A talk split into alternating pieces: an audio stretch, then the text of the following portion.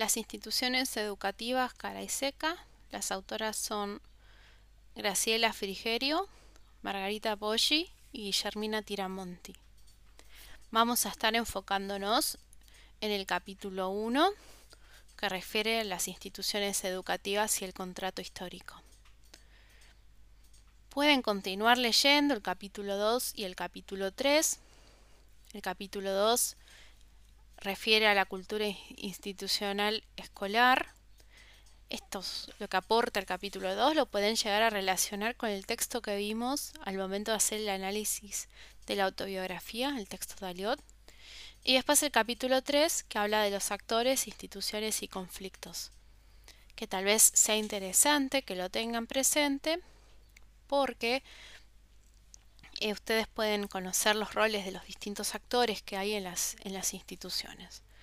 Pero el capítulo 1, que es el que sería importante que utilicen para el análisis, habla un poco también de estos roles y de estos actores que están presentes en las instituciones educativas.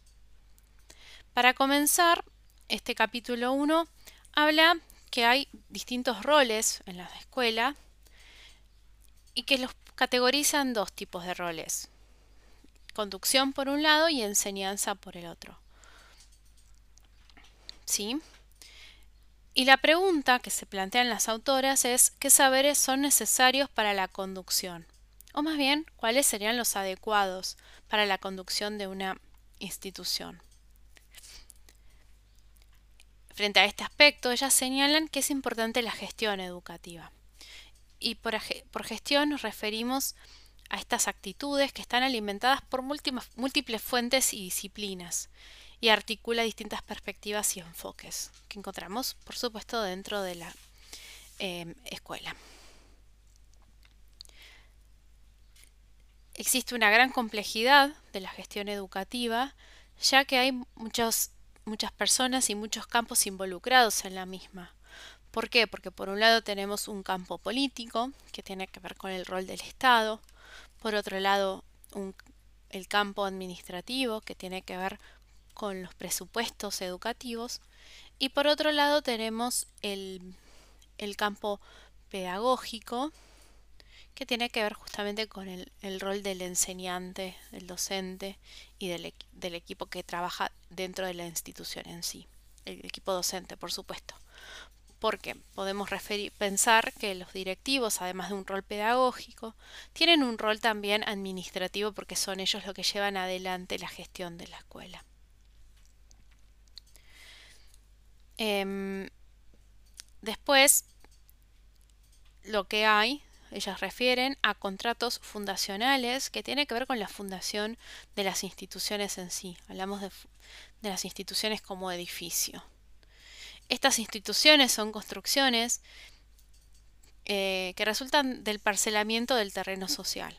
Aquellos que fueron al CEPEM 96 pueden usar este texto para justamente analizar lo que planteaban los directivos y lo que planteó el docente de cívica por el reclamo hacia un edificio propio. ¿Sí? Porque recordemos que el CPM 96 funciona en la escuela 359 y también esto nos sirve un poco para reflexionar acerca de la problemática edilicia que tienen muchas instituciones educativas en nuestra localidad.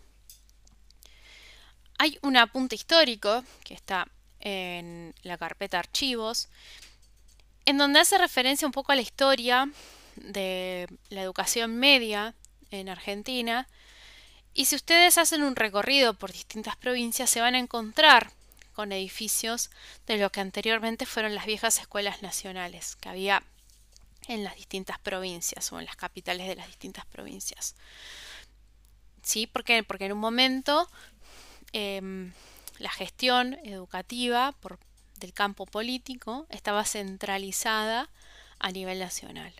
Hoy en día esa gestión está centralizada en los gobiernos provinciales, aunque gran parte del financiamiento educativo viene por parte de Nación. ¿Sí? Recomiendo que lean ese apunte. Y justamente las instituciones educativas fueron creadas para responder a las necesidades sociales.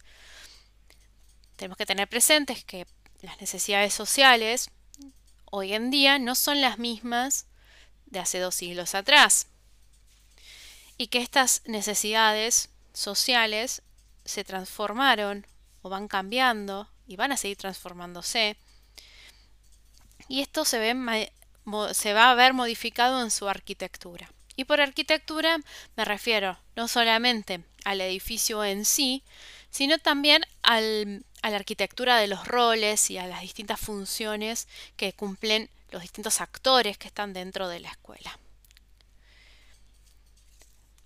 Posteriormente se hace referencia al lugar que ocupa el currículum y hace referencia a un término que seguramente les resultará familiar, que es el de contrato pedagógico de la escuela.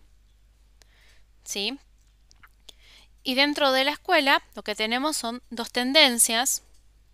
Una de ellas es la reproductivista, que está relacionada con que en la escuela se reproduce lo que ocurre por fuera de esos muros en la sociedad. Se reproducen esos mismos patrones se sacan buenas notas los que vienen de un cierto sector, se sacan malas notas y quedan excluidos los que vienen de otro sector. Y después, por otro lado, hay otro tipo de escuelas o de otro tipo de tendencias que se llama la tendencia transformadora, donde justamente se va a ver modificada esta mm, actitud reproductivista que viene teniendo la escuela. Si les interesa Em, leer acerca de las transformaciones en el formato de la escuela media, hay mucho material en donde, de Terigi y de otras autoras donde justamente hablan de esto, de que los formatos de la escuela media se están modificando de a poco. Hay un texto que está también compartido en la carpeta archivos, donde justamente habla de las escuelas de reingreso que están funcionando en la provincia de Buenos Aires, en donde justamente los que van ahí son los estudiantes que, quedaron desplazados del sistema educativo en otro momento.